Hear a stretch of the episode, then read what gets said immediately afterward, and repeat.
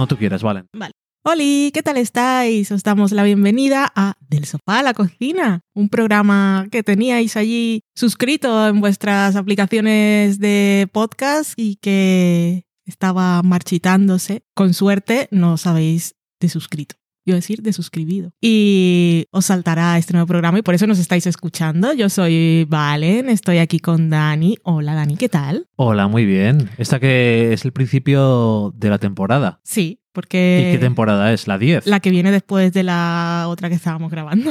¿Es la temporada 10 o no? No lo sabes, ¿verdad? No lo sé, pero sí, me suena de cuando hacía las portadas, creo que era el 9. O sea que sí, esta será la 10. La novena fue un poco tal que así, empezamos a hacer la quincenal y luego pasaron cosas, una pandemia, unas obras de reforma, una mudanza. Y cuando estábamos ahí en ese proceso de transición que nos mudábamos, que no, decimos grabamos, no grabamos, la casa estaba hecha un desastre y estábamos muy estresados. Y después nos mudamos a este sitio nuevo y entonces teníamos que organizarnos. Y aquí estamos. Teníamos muchas ganas de grabar, eso sí, tanto que nos hemos diseñado un espacio especialmente para grabar. Todavía nos faltan unos paneles acústicos para eso del eco y tal, porque es un espacio un poco más grande, tenemos suerte. Y además yo estoy en un sofá y tengo a Loki encima, o sea, no puedo ser más feliz en este momento grabando. Es maravilloso, es hermoso mi gato y me está dando calorcito y estamos en invierno, cosa que va muy bien. ¿Tú qué nos cuentas, Dan? Yo no, no tengo ninguna de esas cosas que estás diciendo. Estoy mirando cómo grabas tú tumbada en el sofá como el que dice, y con Loki encima, muy contento. Esto parece totalmente postureo, que se me ha puesto el gato encima y he dicho, hazme una foto que, que parezca que estoy grabando el podcast. Nada de eso está ocurriendo. Estoy grabando un podcast y tengo un gato y es bello. Lo es. Tenemos que hacernos una sesión de fotos en nuestro espacio nuevo de grabar. Más que nada para la gente que no tiene Instagram y que no nos sigue, porque esa gente no ha visto nuestra casa, sobre todo si no me sigue a mí. Sobre todo si no te sigue a ti, porque no será por la gran cantidad de información que yo he presentado al mundo. Pero yo sí he estado haciendo... Documentación, sí. Check-in de todo el proceso de la obra, luego de la mudanza y este espacio que nos estábamos aquí montando para grabar. Y todo esto es ilusión nueva y la promesa del compromiso de que vamos a volver a nuestras rutinas habituales, que tenemos muchas ganas de recuperarlas. Y en este primer programa que vamos a hacer, contaros todo lo que hemos visto en estos meses. Qué aburrimiento. No, Okay. no podemos volver con un tocho y cansar a la gente. Además, también hemos pensado que como estamos en diciembre de 2020, eh, el año de la pandemia, para los que vengan del futuro, pues pronto se acerca ese momento de hacer el programa con lo mejor de nuestro año y allí podremos aprovechar para hablar de esas cosas de las que no hemos hablado en el podcast, con suerte. Igual lo que has visto estos meses no ha sido tu mejor del año, no lo sé Probablemente. Pero de alguna forma encontraremos la manera de comentar todas esas cosas que no hemos comentado, que en esos programas de final de año siempre hacíamos comentarios súper cortitos porque ya habíamos hablado mucho de todo lo que habíamos visto, Ujú. cosa que no pasará en esta ocasión. Así que lo que haremos en ese programa de hoy, que es un poco así para reencontrarnos, cuando cuando te encuentras así con amigos después de mucho tiempo, bueno, lo normal es que te cuentes toda tu vida, pero eso no es lo que va a pasar aquí. Entonces vamos a hacer una cosa así, con un poco más de acercamiento ligero y qué ha pasado últimamente. Ya lo que me ha pasado hace meses ya te lo cuento otro día con más tiempo, que te encuentras un poco de prisa. Entonces como que te encuentras con alguien. No, que es que hay toque de queda. Entonces, mira, no nos da tiempo, tenemos que quedar otro día para... Eso, nos ponemos en lo que está pasando ahora, justo ahora, y ya los detalles en otro momento. Así que os vamos a contar lo que estamos viendo en, en- en esta última semana, dos últimas semanas, las cosas que se han estrenado ahora y ya del otro pues ya veremos. ¿Y qué se ha estrenado estos días? Pues tenemos suerte en este momento que hemos, que hemos elegido o que nos ha tocado para volver, pues hay cositas que están guay para comentar. Así que vamos a empezar, por ejemplo, con Mira, serie de HBO Max que se puede ver aquí en HBO, que el próximo año será HBO Max, porque ya vaya, todas las plataformas europeas de HBO se van a pasar a HBO Max. Tienen un lío con sus marcas desde el principio y esto que es Warner y AT&T, todo, todas unas cosas, pero qué suerte vamos a tener, que las plataformas van a ser mejores, que vamos a tener ya la garantía en España de que las producciones originales de HBO Max van a llegar a HBO Ujú. Max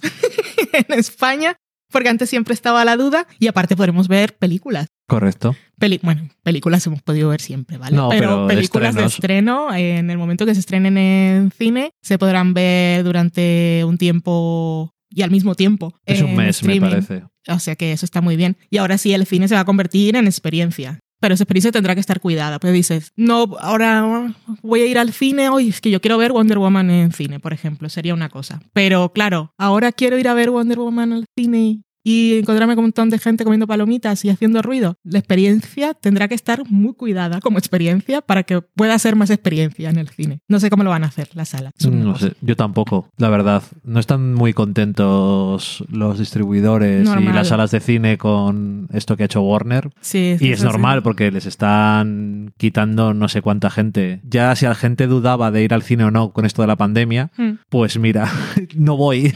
No sé qué es lo que van a hacer. Tendrán que más, ser más rollo lo que eran los Art Verdi, los antes. Verdi en Barcelona, sobre todo, que los que conocía, supongo que en Madrid eran igual.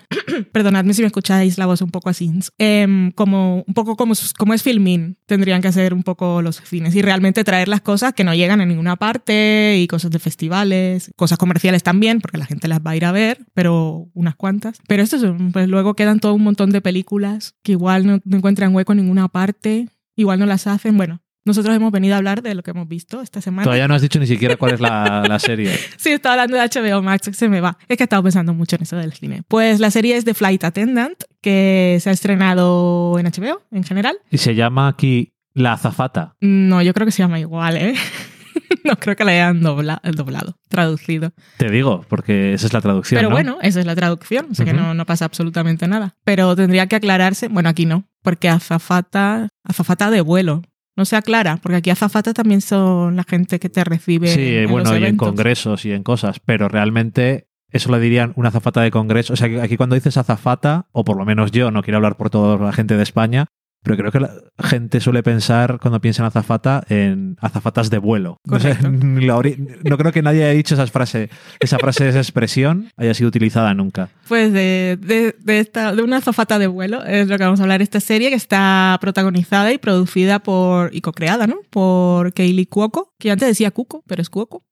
Y mm, que era esta Penny en The Big Bang Theory, que ha reinventado su carrera rápidamente. Y bueno, tú que escuchaste una... Bueno, ¿de qué va? Vamos, ¿De qué va? No, vamos a empezar por lo que tú escuchaste primero. No, simplemente eh, esta mujer, como la mayoría de la gente que estaba en The Big Bang Theory, que a lo mejor es la, la última comedia de, de millones para la gente que trabaja en ella, pues hace más o menos lo que les apetece. Y, por ejemplo, eh, Jim Parsons también es uno igual que ella que ha decidido que lo que le apetece ahora es producir cosas que les interesan para poder actuar. O sea, ahora tienen oportunidades y tienen dinero, pueden tener productoras y decir, me interesa comprar este material y que se adapte y yo ser la protagonista, o quiero que esto sea, llegue a la pantalla y tal. Sí. En el caso de ella, eh, este libro que más o menos, por lo que yo entendí, compró los derechos del libro antes de leérsele, solamente por la premisa que había leído y dijo, esto me interesa, no sé por qué, me da buena sensación y se lo compró. Y porque la foto de la portada se parecía a ella. También,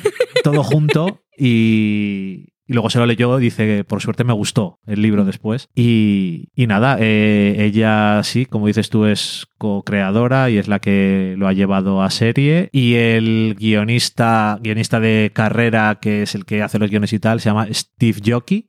Y, y nada, pero bueno, ella figura como co-creadora, es la protagonista y productora y demás, productora ejecutiva. ¿Y que de qué va la azafata? Pues, pues eso, va de una azafata. Bueno, que cuando los asistentes de vuelo, no sé cómo llamarles, eh, están todo el rato yendo de un sitio a otro y a veces tienen que quedarse eh, un día esperando al siguiente vuelo y pues en el caso que nos ocupa es un grupo pues que suele salir de fiesta y demás, pero más concretamente ella es una chica que está soltera y le gusta mucho cada vez que viaja a un sitio, irse de fiesta, encontrar a alguien con quien enrollarse, beber quizás demasiado. Por lo que vamos viendo durante la serie, digamos que lo que la define es que no le gusta estar sola porque No. tiene, necesita evadirse de, de sí misma, de Sí, sus propios de- pensamientos necesita y de, evadirse su- de de sí sus misma. cosas. Necesita evadirse de sí misma y probablemente sea alcohólica. No, eso sí, probablemente no.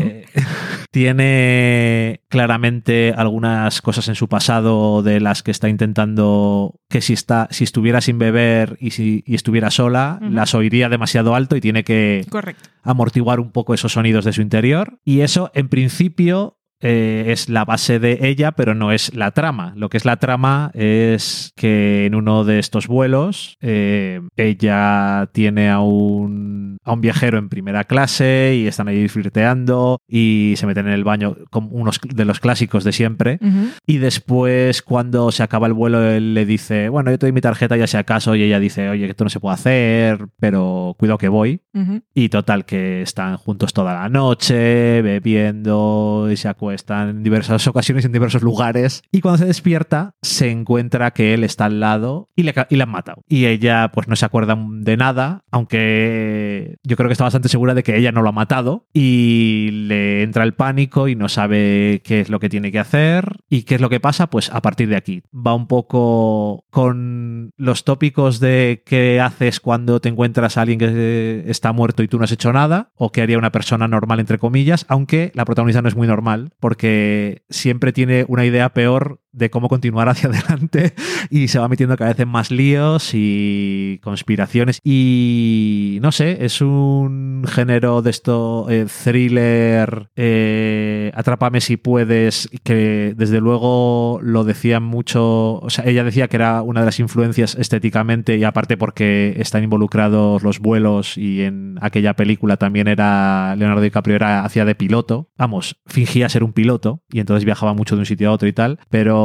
sobre todo en los títulos de crédito lo ves enseguida con ese tipo de estética que tiene. Pero eso, es un thriller eh, muy loco a veces y muy entretenido. Ella está muy mal de lo suyo y eso le lleva a tomar muchas decisiones no muy buenas, pero te lo pasas bien. No estás todo el rato, pero es que nadie haría eso, ni te molesta ese tipo de cosas, sino qué mal está esta mujer. Pobrecita, se le va la olla. Ella mm, me parece que está bastante bien pero además eh, no ignora en ningún momento las secuelas psicológicas de cómo empieza la serie. Aparte de lo que tenga ya ella de por sí, despertarse al lado de alguien que está muerto no es como muy bueno para la salud. Así que eso, está bastante entretenida. Si, hay- si no la habéis visto pues, y os gustan ese tipo de cosas, de historias, pues está bastante bien. Estrenaron los tres primeros episodios el primer día y luego el resto irán de dos en dos. Creo que solo son ocho, o sea que queda uno colgando. Tres, cinco, siete. Sí, serán dos, dos y el último episodio, pues el, el día que queda. Pero bueno, da igual, por si la queréis maratonear o escucháis este programa y todavía está en emisión, que sepáis que puede que os encontréis dos episodios en lugar de uno si os ponéis al día. Y eso que, bueno, Dani ya os ha contado todo de qué iba. En realidad es, es muy, eh, muy entretenida y pasan cosas todo el tiempo. Ella en aquella entrevista también decía que lo que quería era que en cada, en cada episodio se, se resolvieran, se respondiera alguna pregunta o para dejar a la gente con, con ganas de más, pero ya sabéis, cuando se resuelve una pregunta, pues se abren otras más. Y otra de las cosas que tiene esta serie, pues un montón de caras conocidas de la tele, que eso siempre está guay, que está Sosia Mamet, que es Soshana, siempre para mí será Soshana, de Girls, que es su mejor amiga, está, no sé cómo se pronuncia el nombre de este señor, pero lo habéis visto en varios sitios y seguro que os habéis quedado con su nombre, así que ya sabéis de quién hablo, que es Michiel Huseman. Qué bien lo Lo he dicho bonito. También está Tier Knight, que es George de Anatomía de Grey, Michelle Gómez y Rosy Pérez o Pérez. Y así está. Ese que has dicho tan así el nombre es el chico este que salía entre Me y en Juego de Tronos. Correcto. Ok. Por eso digo, la gente se queda con su cara y seguramente busca su nombre. Entonces ya han dicho, esto Michiel. Ya saben quién es. Huseman. Mm, Huseman. ok. Em, pues, pues eso, ahí está. La verdad a mí me sorprendió porque quería ver el primero por aquello de ver un poco de todo lo que se estrena, pero en realidad eso, muy entretenida. Y el tono, el tono está guay porque es mezcla, es thriller, es comedia negra, muy comedia negra. Tiene su parte del drama personal de ella. Por eso eh, supongo que a eso se refería cuando describía la serie como Fleabaggy. No es porque hable a cámara ni es exactamente lo mismo, pero es eso, que es comedia negra y te ríes mucho, pero el personaje pues está bastante roto y, y tiene algo que nos van revelando. Ahí está The Fly Attendant, si no la habéis visto os la recomendamos. Otra cosa que hemos visto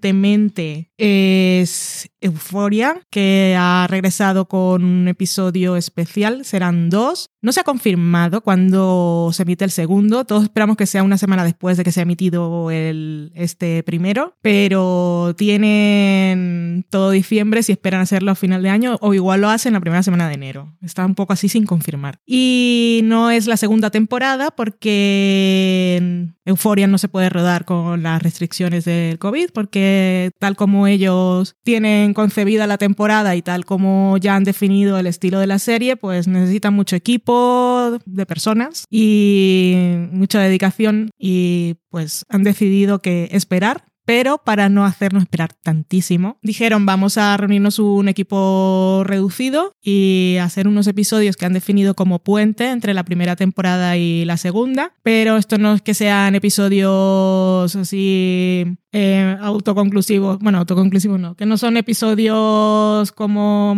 adicionales que igual los puedes ver, igual no, que son una cosa poco meditada y que han hecho por llenar un hueco. O sea, realmente lo que han hecho, y lo han hecho literalmente, según explicaba Sam Levinson, que es el creador y director de casi todos los episodios, es eh, coger una escena que iba a estar en el primer episodio de la segunda temporada y desarrollarla hasta el límite. Y lo que han hecho es en este primer episodio que mm, nos cuenta la historia desde el punto de vista de Ru, porque se llama parte 1 Ru y luego tiene otro nombre. Eh, un subtítulo es una charla, un diálogo entre Ru y Ali, que es su sponsor en Narcóticos Anónimo, que está interpretado por Colman Domingo. Bueno, ya lo veis, lo recordáis de la primera temporada. Y aquí suponemos que, suponemos, ¿no? Sabemos que Ru llamó a su sponsor para hablar con él y se sientan en un diner. Ya sabemos que su tradición tradición, la de él, es imitar la pancakes y están allí el 24 de diciembre. ¿Es un episodio navideño? No lo consideraría como tal. No mucho, igual. ¿Es un episodio hay euforia que a mí me lo voy a pasar? Pues no, es euforia y si habéis visto ya sabéis cómo ha acabado la primera temporada. Es un episodio que hay que ver, por supuesto, no os lo podéis perder. Es un episodio muy intenso, eh, los diálogos están geniales, los dos actores están estupendísimos los dos y se dicen tantas verdades y también es una charla muy honesta esta que va evolucionando porque al principio pues Está en su cosa de engañarse a sí misma, engañarlo a él, engañarnos a todos y bueno, todo está bien, no pasa nada. Pero pues este es un señor que ya ha vivido mucho, ya ha vivido lo que ha vivido ella y entonces es como Chenoa, tú yo vengo de allí y entonces no, no va a permitir que, que le diga tonterías. Eh, está, está genial el episodio, está muy, muy, muy bien aprendemos mucho de los dos, aprendemos mucho de dónde está Ru ahora mismo y te hace llorar en algún momento. Bueno, si habéis visto Euphoria ya sabéis lo que hay, así que hay que estar dispuesto a que te coja el corazoncito y te lo patee un poquito, así como hay un GIF que me gusta mucho, que es un muñequito que entrega el corazón y el otro lo patea y sigue mirando el horizonte, que bueno, eso es euforia para mí. Hombre, yo creo que aquí se ha demostrado quién es el profesional de la crítica de televisión cuando ha sacado Chenoa hablando de euforia. Yo solamente soy un simple aficionado.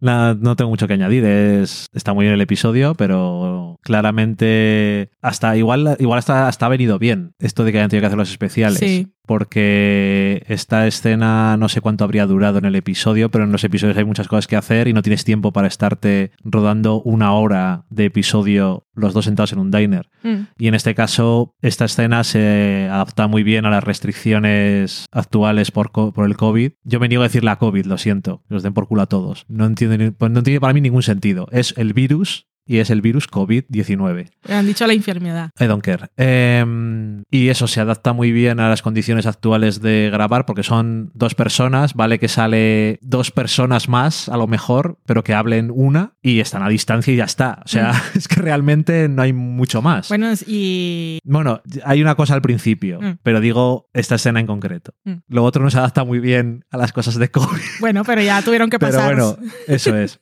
Eh, pero bueno, me refiero a que esto en general Mm. eh, lo ves y pero que en- da la sensación de que en la otra de que si hubiera sido parte del primer episodio pues hubiera sido 10 minutos un cuarto de hora que y no me parece mal pero aquí permitir mucho más al fondo Mm. y llegar a probablemente tenían que llegar a los mismos resultados pero si hubiera igual hubiera quedado bien de todas formas porque lo suelen hacer bastante bien en Euforia pero así lo sientes todavía más ganado el resultado final y hay tiempo pues para mejorar un poco la percepción y ahondar un poco más el personaje de Ali que tampoco habíamos hecho mucho el año pasado y nada y seguir demostrando que Zendaya Zendaya Ella. Zendaya es muy, es muy buena actriz.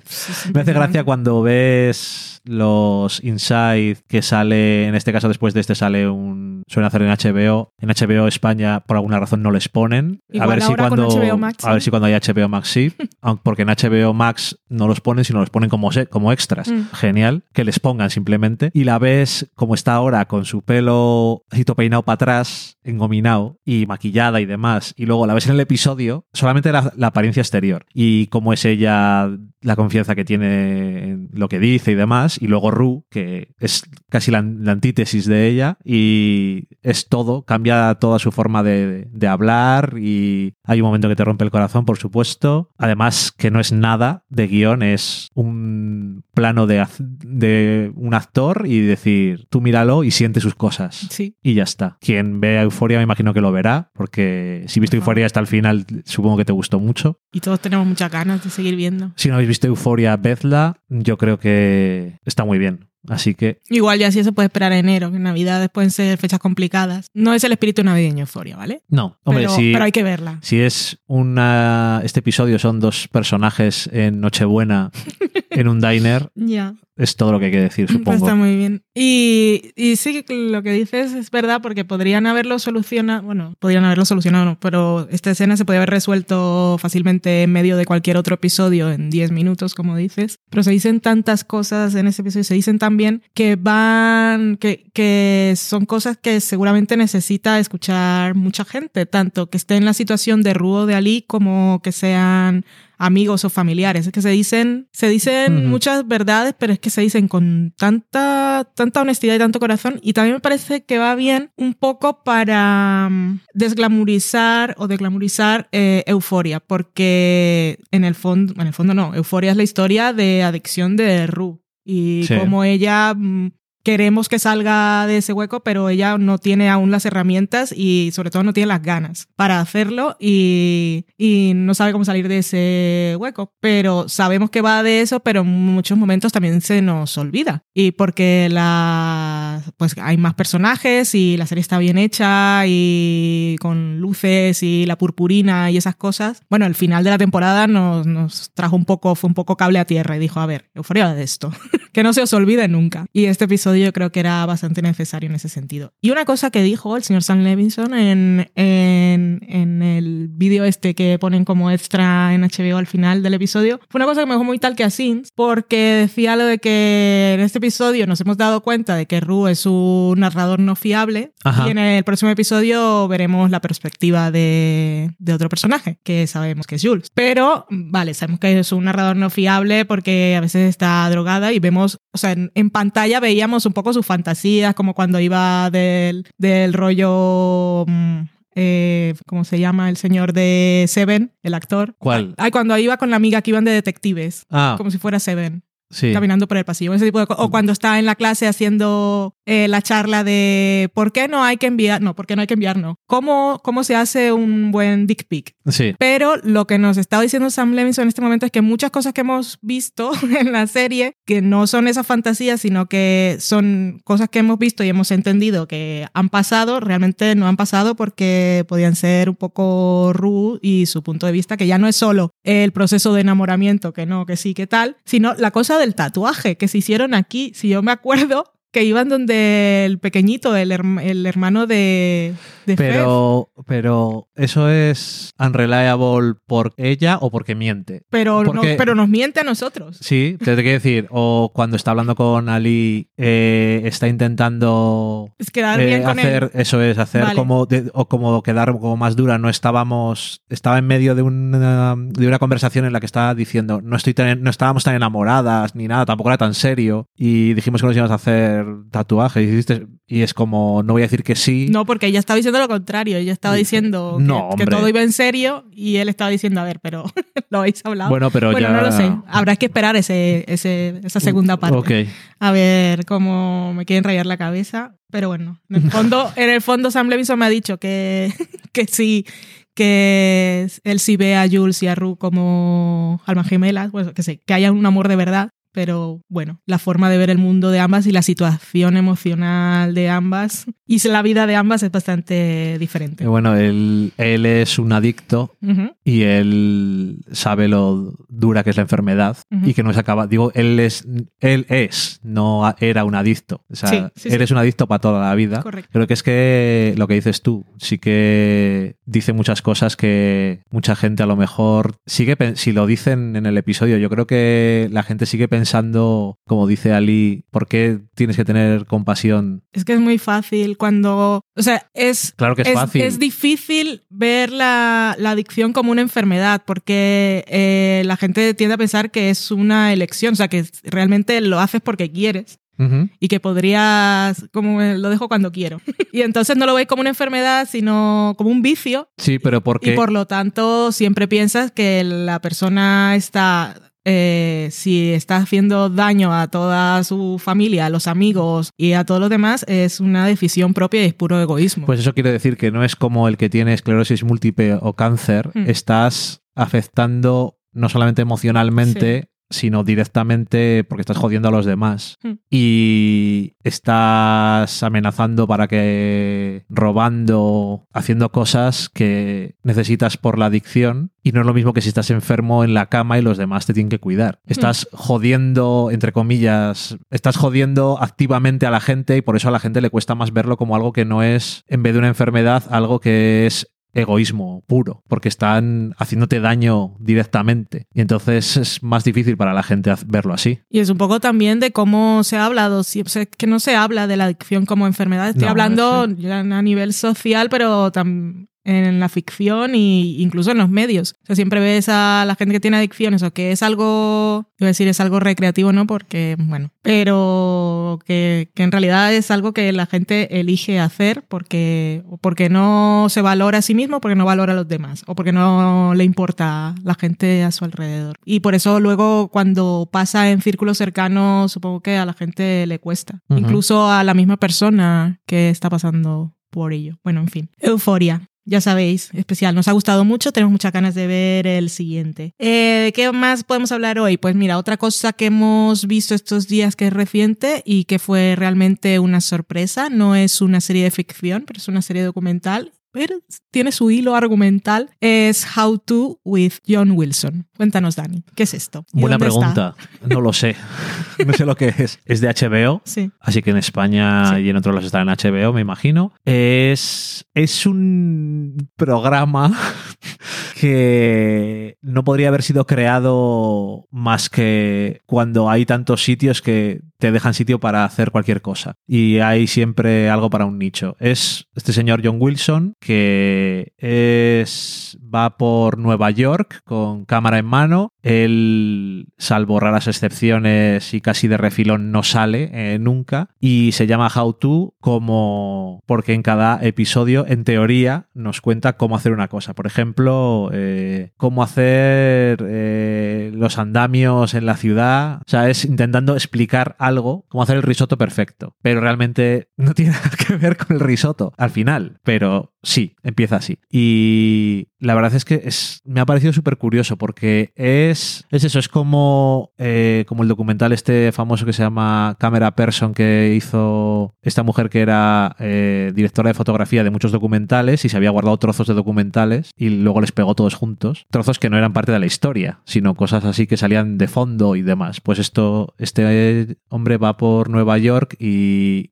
va, yo me lo imagino, va grabando todo, sobre todo las cosas curiosas que se le ocurren, y después lo ha ido editando de una forma que tiene una especie de coherencia todo para hacer una narrativa dentro de cada episodio y al final en todo. Y la, la serie tiene una mezcla entre humor absurdo, humor negro, humor visual, crítica social, absurdo, poética. Es una cosa súper peculiar, porque tanto te está hablando de árbitros en general, ese, se supone que es el, eh, uno de los temas del episodio, como te habla de los andamios que hay en Nueva York para que no se caigan trozos de las fachadas encima de la gente. O cómo resolver el gran dilema de repartir la cuenta del restaurante entre un grupo de personas. Sí, es el de los árbitros. Bueno. Ahora que lo estoy pensando. Sí, bueno, pues eso. O eso, o el del risotto que realmente trata de otra cosa. Y, y, eso, que tiene mucho humor y tanto absurdo como negro como de todas las cosas. Y luego tiene muchas cosas que son como muy, muy poéticas. Eh, es mucho entrevistas y también voz en off suya, que es muy peculiar porque ni siquiera es una voz en off como muy profesional, por decirlo de alguna forma. Él titubea mucho y parece como, en teoría, parece como muy en el momento.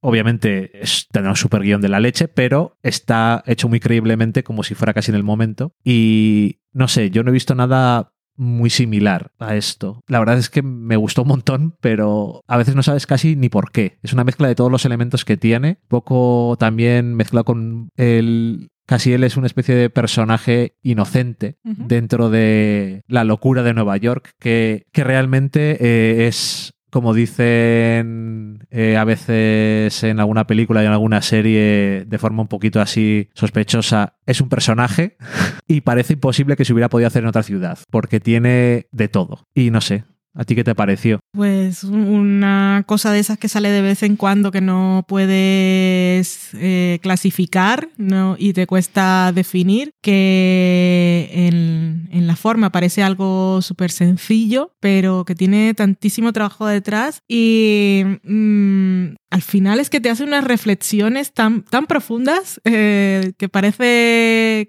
como empieza por un lado, es un poco dadaísta.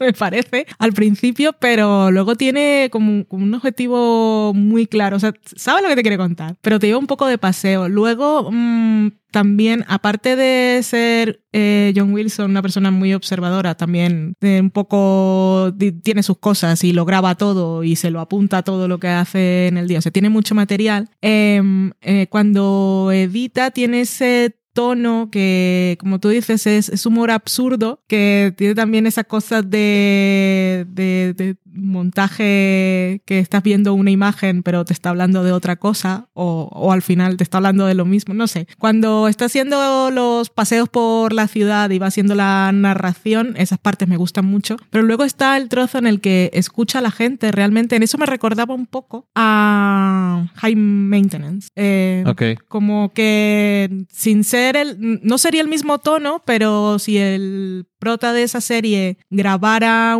le faltaría la parte de más del humor pero me recordaba en la parte en la que sabe escuchar a la gente. Por ejemplo, en el primer episodio, eh, que se va a Cancún, a una cosa, se encuentra unas fiestas de MTV y se encuentra con un personaje em, que de la primera a primera vista lo que a ti te llega es una cosa y luego él simplemente por escucharlo pues descubre es una capa que es una de esas cosas que yo sé que a mí nunca me pasarían porque yo, por la gente que, a la gente que no conozco, yo soy incapaz de, Sí, mantener tienes- una conversación. Tienes poca curiosidad por la gente Sí. que no te interesa. Entonces, eh, es algo que me llamó mucho la atención de, de John Wilson y, y del, y, de, y de su serie. Y todos los episodios tienen momentos de risas, tienen sus reflexiones de cuánta razón tienes. En esto nunca me había fijado. Son cortísimos, además, es capaz de hacer todo eso en media hora, pero es que luego el último episodio me parece las cosas más bonitas que he visto este año. O sea, para mí entra episodios del año, me da igual que no sea ficción, porque es que está muy bien. Aparte, hace parte de la, la reflexión en sí, de la relación con el personaje del que habla en ese episodio, eh, también habla, habla mucho de, de la hora, de la hora de todos en este 2020, el año de la pandemia. Y luego al final te lo deja ahí con to- todo atadito, con todos, todos los episodios anteriores que parece que ninguno tiene que ver con el otro y te haces, eso es puro guion. Son además cuatro líneas de diálogo, pero hay que pensarlo y, y te lo relaciona todo, que siempre nos gusta eso de- del círculo en, en los finales de temporadas y de serie. Pues me pareció un, episodio redondo, pero sobre todo muy bonito. O sea, me sorprendió un montón y hasta me hizo, tu- tuvo su momento de hacerme sufrir, de, de tensión, que dices, voy a ver How to John Wilson, voy a, voy a tensionar, por supuesto que no, estoy viendo esto tranquilamente, me voy a reír seguramente alguna tontería. Pues no. Estoy viendo a un señor que nos está explicando cómo hacer una circuncis- circuncisión reversa. Ese momento. El señor este hablando ahí con el prepucio atado. Cabecero en la cama. En fin. Eh, Sí, eso lo que has descrito, yo creo que alguno ya solo por eso dice, ¿qué? Tengo que verlo, a ver ¿qué- a qué se refiere. Y luego el vómito de los gatos, o lo de poner plásticos en los muebles para que no, que no se gasten. Sí, sí, ese es el episodio ese que se llama ¿Cómo hacer que tu gato no destroce tu mobiliario? Sí. O algo así. Hmm. Es que los gatos son gatos en todos los lados, la verdad. Pues eso, son seis episodios, todos de media horita, que puede que veáis el primero y digáis, "Ah, esto no, no entiendo, pero yo le daría una oportunidad a uno más. Estas cosas siempre sin... También es algo de, de química. Te tiene que gustar. Tienes que sentirte cómodo. Tampoco es plan de sufrir, pero de verdad que yo os digo que es una de las cosas que más me ha sorprendido este año y que, que se ve en un momento. Y que si, si el primero os deja así y veis el segundo y decís que no, mm, id al último, que yo creo que vale la pena. Y entonces vais a decir, hostia, tenía que haberlo visto todo. Esa es mi apuesta. Ahora que estabas hablando de How To con John Wilson, eh, hablaste de Camera Person. Eh, porque sabes que es la misma directora de la película que vimos en Netflix. Ah, es la misma directora. ¿O te venía por otra cosa? Porque yo no sabía nada de ese documental hasta que la escuché en una Es entrevista. documental que tuve ahí en una cola para ver contigo durante un año y nunca lo quisiste ver. Pero, ah, pues no sabía que era, no sabía que era esa. Kirsten Johnson se llama. Pues no, no sabía que era la de ese otro documental que vimos en Netflix. Lo he dicho porque, es, porque me he dado cuenta ahora de que podrías decir que se comparaba a eso. Vale. Parecía que está hecho profesionalmente. Es que yo no, es que no, yo no, no, no tenía referencia de aquel otro documental. Dices que lo teníamos en la lista, pero igual lo olvidé o no, nunca llegué a leer la sinopsis. Yo te conté lo que era y por qué había que verlo, pero ya, sa- ya ha quedado documentado en este podcast durante muchos años que tú me ignoras y luego de repente un año después dices, esto igual había que verlo. Bueno, estamos hablando de esto, de Camera Person, Kirsten Johnson. Pues eh, ah, tiene una nueva película que está en Netflix, se estrenó hace un- algunas pocas semanas o pocos días. Se llama Dick Johnson is Dead. Eh, es una cosa muy, es una cosa muy curiosa. Yo la escuché a ella en una entrevista en un podcast que ahora no recuerdo cuál es, pero que me sirva esto de apunte, os lo dejo ahí en las notas, em, que por eso me quedé con cámara person, sino de qué. Y esta película la empezó, ella es documentalista, o sea que no, no hace ficción, es una película documental, y empezó a grabarla ella hace unos años, creo que en 2016 o así, eh, sí, sí. cuando su padre fue diagnosticado o ya estaba pasando fases de Alzheimer y mm, que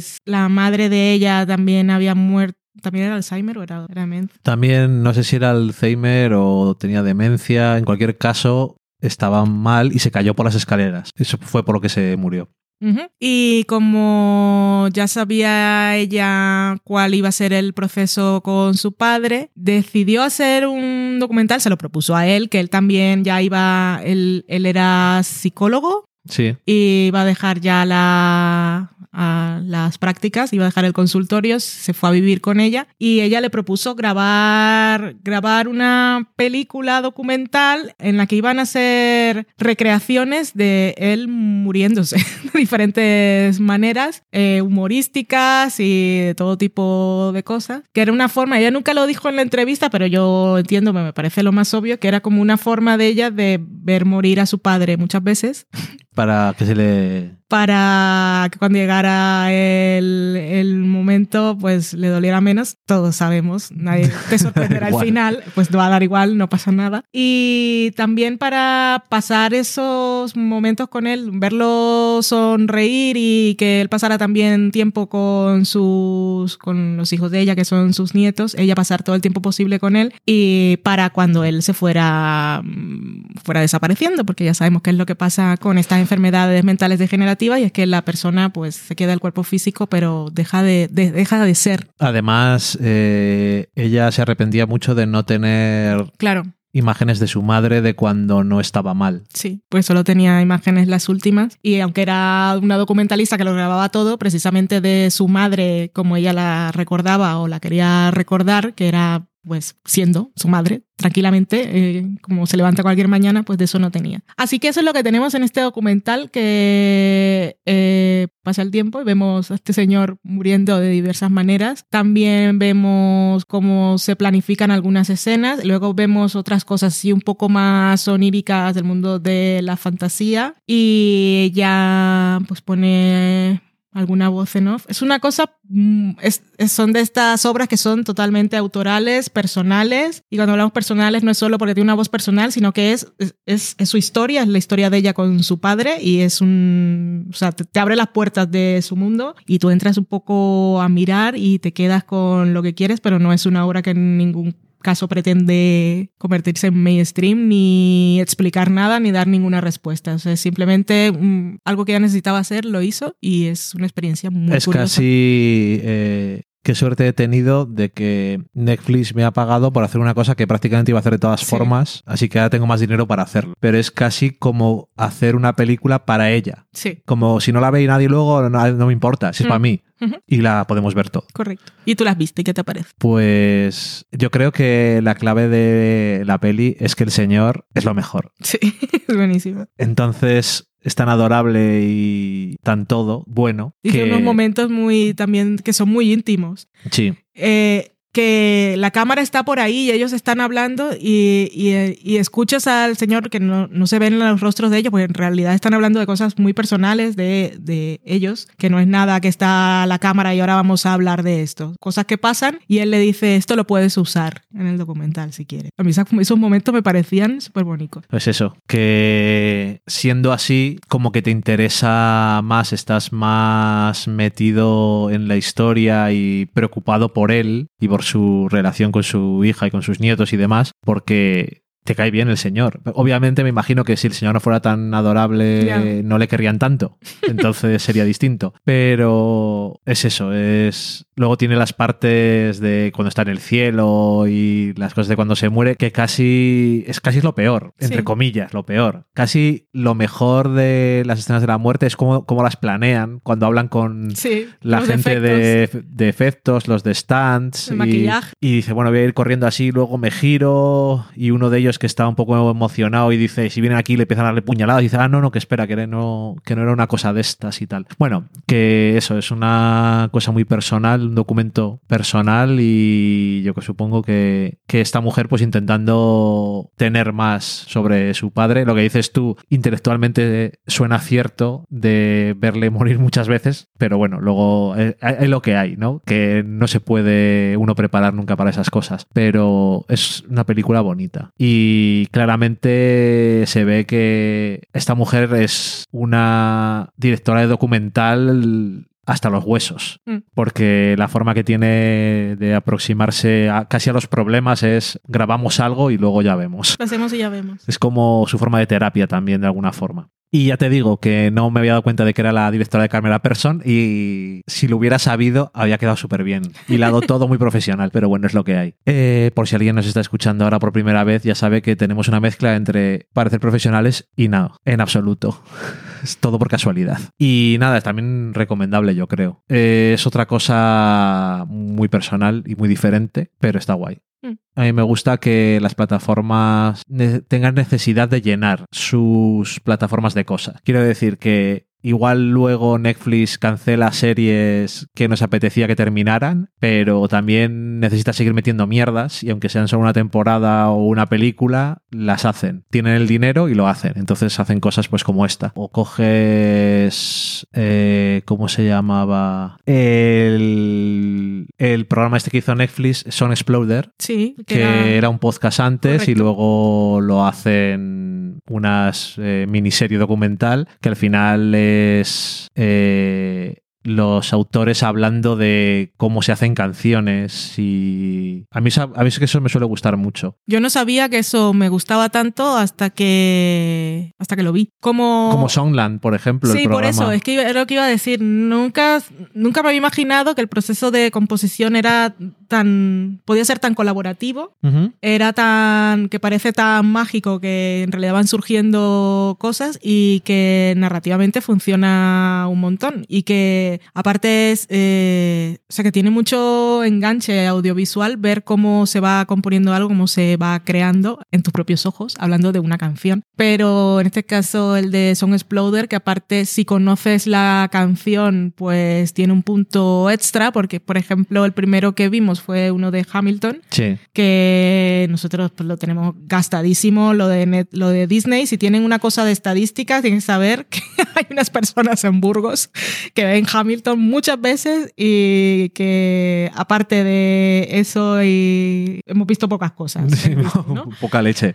Pero bueno, ver y que te cuenten cómo, cómo surge la idea, cómo va cambiando, qué es lo que quieren decir. Porque luego las canciones, como las películas, como cualquier obra mm, literaria de ficción, cualquier obra artística, una pintura, lo que sea, el, el autor la crea mm, y una vez sale al mundo exterior, cada persona pues se la hace un poco suya y dependiendo de su estado de ánimo, su momento actual y todo lo que ha vivido, pues interpreta una cosa u otra. Eh, con las canciones también, pero yo escucho una canción y digo, esta canción está hablando de mí y luego escuchas a la persona que la compuso y no tiene nada que ver. Eso no quiere decir nada porque No. puede, es polisémica y al final significa una cosa para cada persona, pero eh, conocer cuál era la idea eh, real de la persona que la compuso luego hace que crezca un montón. Lo hace mucho más interesante. O sea, a mí, ahora que decías lo de Disney, pues por ejemplo, el otro día vimos otra cosa en Disney que era lo de Taylor Swift Sí. Folklore, que lo mismo, eh, yo no tengo nada en contra de Taylor Swift, pero tampoco soy súper fan.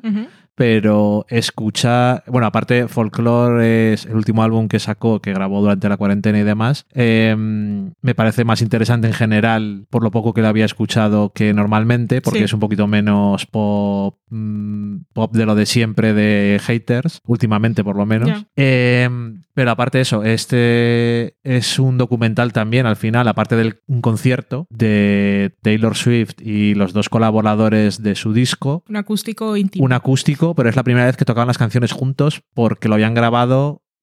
A distancia por cosas de la pandemia. Y es una cosa muy curiosa y antes de cada canción explican de dónde sale la canción y ideas de, de dónde habían salido las ideas o cosas que se habían inventado en el momento. Y a mí me parece que lo hace increíblemente más rico, interesante. El disco o cualquiera de las canciones, escuchar de dónde salen. Prácticamente, claro, todas las canciones que tengan algo de Sí. sustancia. Las canciones que no tienen sustancia, y no voy a nombrar nada, pues para no ofender a nadie, pero pues no, no hay dónde sacar, francamente. Y eso, que, que por cierto, eso, que el disco este no lo había escuchado entero ni nada, ni soy súper fan, pero que me gustó un montón. Porque además las conversaciones me parecían interesantes. Así es. Y había canciones que para mí cambiaron totalmente después de escucharlos a ellos hablar de en qué se inspiraron o qué era lo que querían decir. Sí, cuál, sí. cuál era la trama, la Sí. trama de sus canciones, que no se parecían nada a la mía y me parece genial que pueda, que una canción pueda hacer tantas cosas. Sí, desde luego. Y luego personas. ves también las diferentes formas que hay de hacer canciones, porque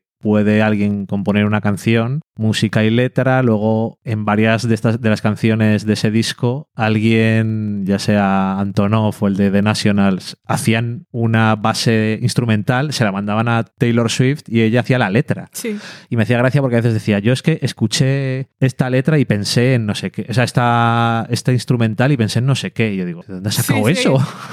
me hace gracia La que... de la rabia femenina. Sí, dice, es lo primero que pensé. Y es como, ¿what? guay. ¿Por qué has pensado en eso, Taylor?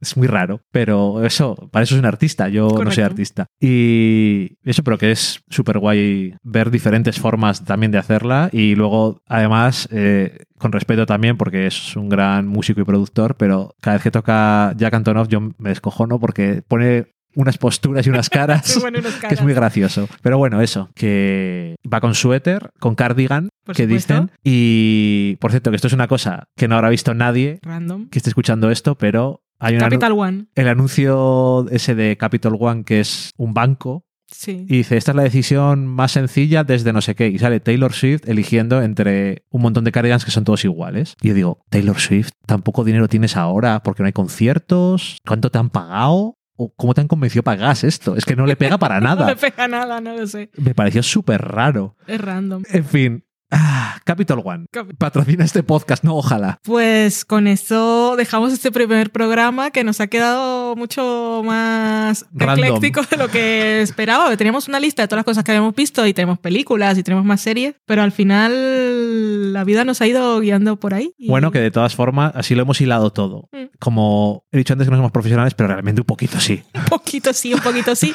Y como vemos tantas cosas, pues mira, al final lo puedes armar más o menos. Y yo sigo estando contenta. He grabado todo el programa con Logi encima. Estoy feliz. También tengo las piernas dormidas, por supuesto. Iba a decir, mi apuesta personal ahora mismo es que tienes una pierna totalmente dormida. Ahora mismo, pues podría decir que. Te duele incluso. Que, la pe- ausencia. que he perdido.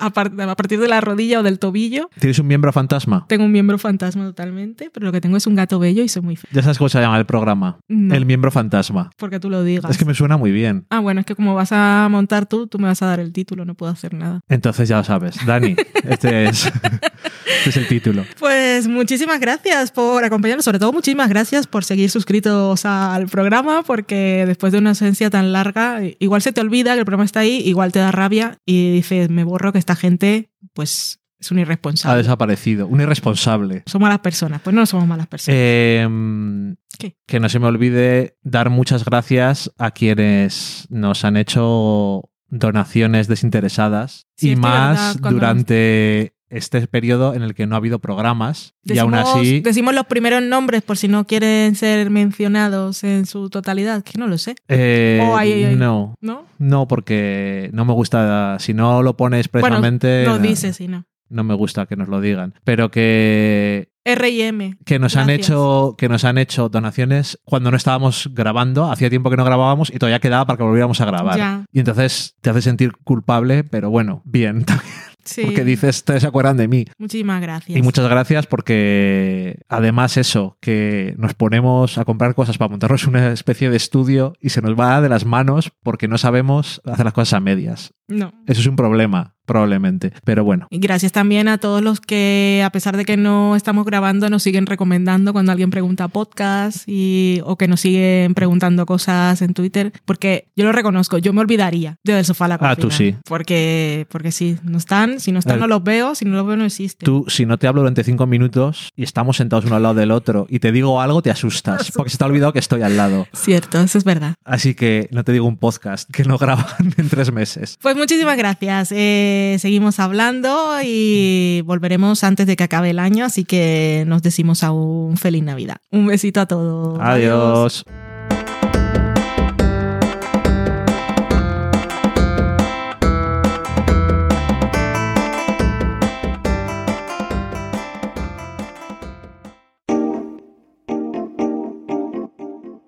Acabáis de saborear un programa del podcast Del sofá a la cocina. Para prepararlo hemos usado los siguientes ingredientes. Un Dani, una Valen y una licencia Creative Commons, reconocimiento no comercial compartir igual. Cuando tenemos los ingredientes, los picamos muy finos, los dejamos pochando en una sartén y cuando estén caramelizados, los mezclamos con la licencia Creative Commons, que cuidado, no admite uso comercial de la obra original ni derivadas, que se tienen que distribuir con la misma licencia que la original, siempre citando a los creadores. Después de 10 minutos, condimentamos la mezcla con iTunes, iBooks, Twitter y un poco de Facebook. Si no encontráis las adecuadas en el mercado, buscad el nombre del blog. A continuación, introducimos en el horno y, después de 30 minutos, lo servimos aderezado con música distribuida con licencia Creative Commons a través de Jamendo. Al final del post correspondiente vienen especificadas concretamente. Si tenéis alguna duda con respecto a la receta o a cualquier otra cosa, podéis preguntarnos a través del correo electrónico del sofá a la cocina @gmail.com. Buen apetito.